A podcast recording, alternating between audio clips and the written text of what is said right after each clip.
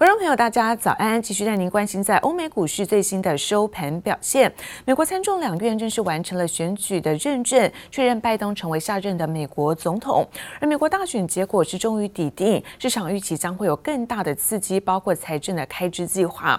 因此，看到美国股市主要指数全面的走高，那其中纳斯达克、S M P 都再创下盘中新高。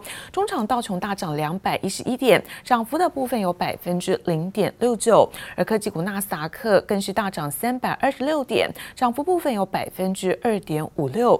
S&P 五百指数收上三千八百点的大关，而涨幅达百分之一点四八。费城半导体大涨百分之三点八六，收在是两千九百三十七点。好，再来看到是欧洲的相关消息。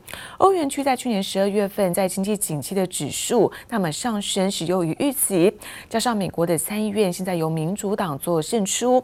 那利多也带动在欧股震荡走高，以在这个银建材料类股是领涨大盘，而中场在德国部分上扬幅度来到百分之零点五五，法国则是上扬百分之零点七零。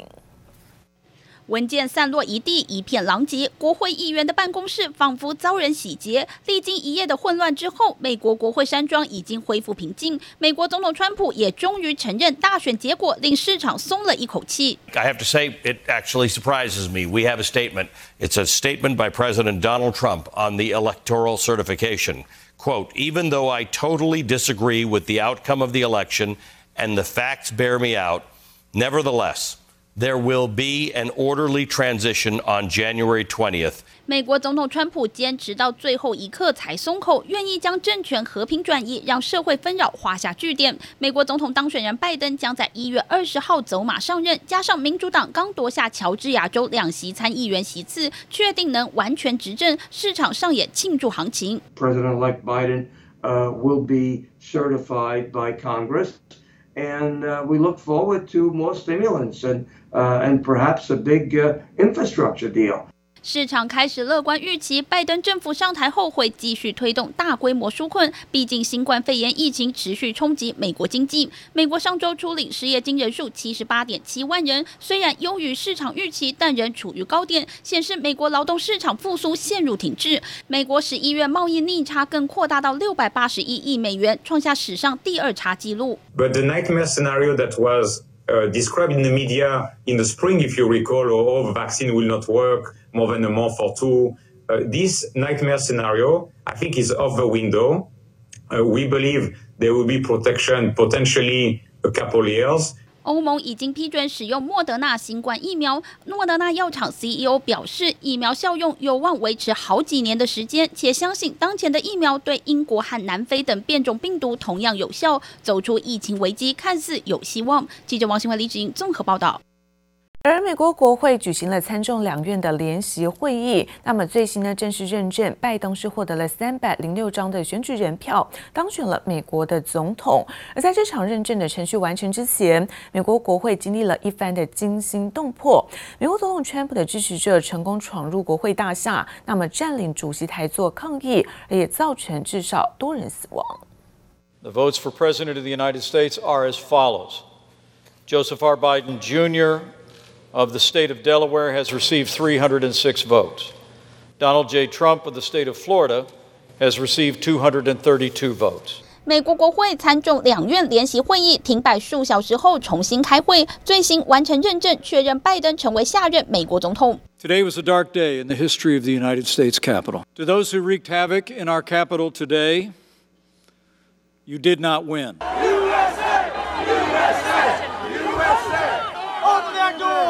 认证总统大选结果这天，美国国会发生两百零七年来首度被大规模攻破，高举川普旗帜蜂拥而入，棍棒齐飞，大门玻璃破碎，支持者闯进美国国会殿堂，副总统潘斯一度撤离，华府当晚六点实施宵禁。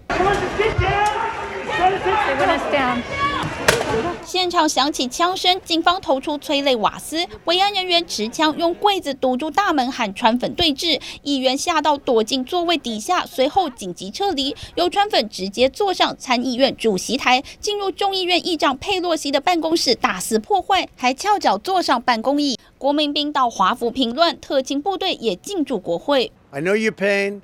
I know you hurt. We had an election that was stolen from us. It was a landslide election, but you have to go home now. We have to have peace. 眼见事情闹大，川普不得不出面灭火，亲自拍影片要粉丝回家。不过各界直指川普就是罪魁祸首，脸书因此删除川普影片，推特更冻结川普账号十二小时。I know that everyone here will soon be marching over to the Capitol building.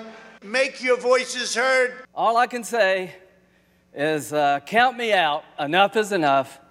I've tried to be helpful. 向来最挺川普的共和党资深参议员葛兰姆，这次也看不下去了。Yeah, you had 13 Republican senators who said they were going to object, and that seems to track with what we've seen over or, over the last uh, hour or so. Is about you know a handful of Republican senators have come out and said they're going to be dropping their objections here. 共和党议员对亚利桑那州、宾州和乔治亚州等地选举人投票结果提出反对，但一一被驳回。总统大选结果已经没有转圜余地，美国总统川普也不得不低头，最新承诺将在一月二十号让政权和平转移。记者王新辉、林巧清综合报道。而台币的强势是挡也挡不住，昨天盘中最高触及到二十七点九四四元，这是创下二十三年半来的新高。虽然说尾盘央行收手阻升小贬二点二分，不过专家认为台币在上半年还是会维持强势。台北股会双涨，不仅台股是再创盘中历史新高，台币早盘更是一度劲扬超过四角，最高触及二十七点九四四元，是续创了二十三年半以来的新高价位。再度见到二七字头，台币强强棍续升破前一天高点，尾盘在央行力守下小贬二点二分，收在二十八点四二九元。不过专家进一步分析，台币二七字头是否成常态，还要观察整体经济与美元走势。华人的一个社会里面，在农历年前年关，对于台币的需求会比较高，升值的一个趋势目前看起来。会还是会存在。拜登如果这边政府耶伦这边已经宣称说要强势美元的话，也许这边的话可能是在二十八附近到二十八点五这边去做一个有。做一个震荡的区间整理，而反观弱势美元，一月初以来就一路下挫。从民主党完全执政后，预计将推出更大规模的振兴措施，给美元增添不少贬值压力。对上一篮子货币的美元指数，周三盘中一度触及三年新低，来到八十九点二一点。美元指数二零二零年全年总计重贬逾百分之七，如果从去年三月中高点起算，更是下挫超过百分之十三。汇银人士普遍看空美元，认为美元指数接下来可能。下探二零一八年二月初八十八点二五元的重要支撑，不过也有国内专家认为，可从两大指标观察美元跌势能否稍稍止稳。如果这两个指标同时，如果比如说耶伦如果强调强势美元，然后十年公债殖率如果持续在往上走的话，那这样子美元可能它短线的一个止跌的情况就会出现。回到九十的话，我觉得还是。大家还要端看市场上的力量。有部分专家认为，弱势的美元将持续挹注二零二一年全球的股市表现。除此之外，二零二零年美元保单也跟着大爆发，十月一共吸金一百三十六点八一亿美元。如果用二十八点五元均价来看，国人买入的美元保单已高达近四千亿新台币。保险局分析，台币大涨，美元相对便宜，带动美元投资型保单的人气，也成为台币频创新高的另类商机。记者周田利、科斯安。台北采访报道，而股王大立光在昨天召开法说会，并公布了第四季的季报，单季每股盈余来到五十一点八三元，而全年毛利率下滑到百分之六十六点九，创下是将近有四年的新低，EPS 一百八十二点八六元，不如前年的两百一十点七元，衰退幅度也超过一成。Let's just for a second take in just how far the cameras have come over the last couple of years on these smartphones. 手机高阶镜头不断升级，但大力光去年第四季却因为供应链缺料和华为禁令影响表现不佳，毛利率百分之六四点四三是近七季以来低点，税后纯益六九点五二亿元，季增百分之十八点四八，年减百分之六点六二，EPS 五十一点八三元。大力光展望。客户拉货动能，去年十二月已经低于五十亿元。执行长林恩平表示，今年一二月还会更低。看起来一月比十二月差了啊，那二月因为有农历年，也应该会更低了。半导体的缺货还是蛮严重的，看不上。新产品都是在去年或去年的第一季以前就 design in。所以它如果 design in 的东西到最后全部停掉的话各单位上，我检查这这个主要因素啊，当然汇率那些都有。台股平创新高，股王大立光却跌破短中长期所有均线，甚至再度面临三千元保卫战。市场关注华为订单缺口能否填补。林恩平表示，不评论单一客户，但今年产业整体都想升级，高阶镜头需求应该还在。但外界担忧智慧型手机趋势朝向中低阶发展，是否会不利于大立光，影响毛利率表现？林恩平松口，未来有意愿承接中阶顶组件，但也暗示未来获利能力还会降低，这都要看看是不是有合理的价格了，不排斥什么阶呢？说高阶高规的镜头的 design in 还是不少，但是会 realize 多少不知道。新产品永远都有啊，客户永远都要求新的产品，客户要求很多啊，提出更高档的需求，那就看你怎么样去把它达成。林恩平表示，高阶的八批订单量比较多，但在手机上看不到优势。展望中长期会持续开发新的制程。记者刘志柔连续收台北采访报道。而货柜商雄的股价昨天再度的熄火。昨天阳明在开盘之后，股价呢直接重挫在跌停板。而长荣股价呢是不止跌破了五日均线，就连外资也连续两天卖超超过了五点一万张。而万海在最大的跌幅同样有近百分之八。来自于在专家分析，航运股股价只是涨多拉回，但短期之内欧美线运价还是喊涨，因此看好航运股的走升趋势没有改变。股价像跳水般直直往下坠，航运股姚明周四开盘后直接亮灯跌停，收在二十五点九五元，等于是连两天苦吞跌停。长隆周四同样也惨衰，股价不止跌破五日线，交易量光是截至十点四十五分就已经突破四十八万张，是上市交易排名第一，外资更是连两日卖超超过五点一万张。而万海七号也一度被打入跌停板，跌幅最大也高达近百分之八。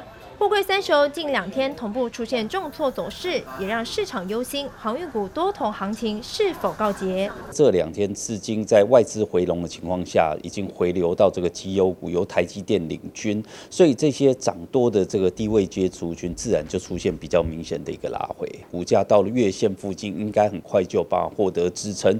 那提醒中长线还是向上的趋势。专家分析，主要是短线涨多拉回，中长线向上趋势不变。即使航运股近两天乌云惨淡，但国际货柜船运运价仍旧高涨。看看过去三个月，阳明股价大涨百分之一百八十二点三五，长荣以及万海也都有超过百分之百的涨幅，相当惊人。不过，法人对于货柜三雄今年获利评估差距也很大。以阳明为例，EPS 方面最高有估到九点四二元，最低也有六点七四元。而最大获利则是第一季与第三季都有人看好，也显示对于航运股市场杂音多。澳洲现本周加开航线，导致每箱运价下跌约一百五十美元。但美国线买仓费仍是持续喊涨，这个所谓的缺柜或塞港的状况也还没有完全改善，所以认为说欧美线来讲，在今年上半年这个运价应该还是会有机会持续走升，所以对于这个航运业者来讲，目前基本面应该还在持续往上，没有太大的改变，中长线股价应该都还是有再创高的机会。缺柜问题尚未解决，运价短期内走升趋势恐怕不会改变。市场多空交战，国际货柜船动向也将持续牵动航运股未来走势。记者刘富慈、林秋强台北采访报道。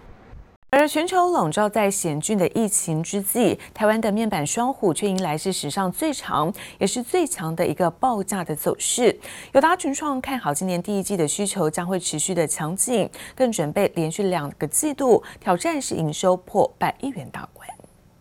疫情刺激，在家工作学习人口正以倍数的速度大幅成长，对手机、笔电、电视等需求，从去年热到今年，第一季看来还能继续旺下去。目前来看，整个前线的应该说市场的库存水位也非常健康哦，所以来看目前来看第一季的需求还是非常强劲的状态。友达总经理柯富人即使戴着口罩，脸上仍藏不住喜悦，因为面板业正逢史上最长、价格斤斤涨的大多头。面板双虎友达群创继去年第四季营收破百亿后，今年第一季要持续挑战，连续两个季度破百亿元大关。IT 的部分目前需求还是非常的强劲，尤其是笔记本电脑这一块。那另外在 TV 的销售，在我们也看到这个 Black Friday 的销售呈现也非常畅旺，而且这个 TV 的尺寸也变大，整个需求值也变大。而看到面板业绩抢强棍，想到 LED 背光市场也将跟着热络起来。尤其在友达转投资的隆达与金电合并，换股成立富彩投控，在六号重新挂牌后，更牵引市场目光。不过，富采蜜月期仅一天，六号涨停锁死，七号收盘却大跌近百分之八。投资人对新产品 Mini LED 技术显然还有疑虑。从最上游的磊晶到 LED 晶粒的制造，到 IC 的 driver IC 设计，然后到封装，到面板，到次系统。我们在全世界都是前三名之内。台湾产业界只能率先布局，以增强实力。富采董事长李秉杰也表示，Mini LED 第一季会逐渐放量，第二季出货再成长。同时，也与工研院、友达、錼创等携手开发 Micro LED 新技术。我们更希望自己变成像技术开发的设计公司，那把制造的工作交给我们的合作对象啊，比方说像金电或者像友达。那这个对我们讲是价值最高。未来 AI、五 G、大数据这些概念要怎么和人做连接？最重要的就是显示器面板，而地表最强新世代显示器也能与化合物半导体联盟。台湾产业正团结一起，全力拼搏决胜点。记者朱月英、姚颖哲新竹采访报道。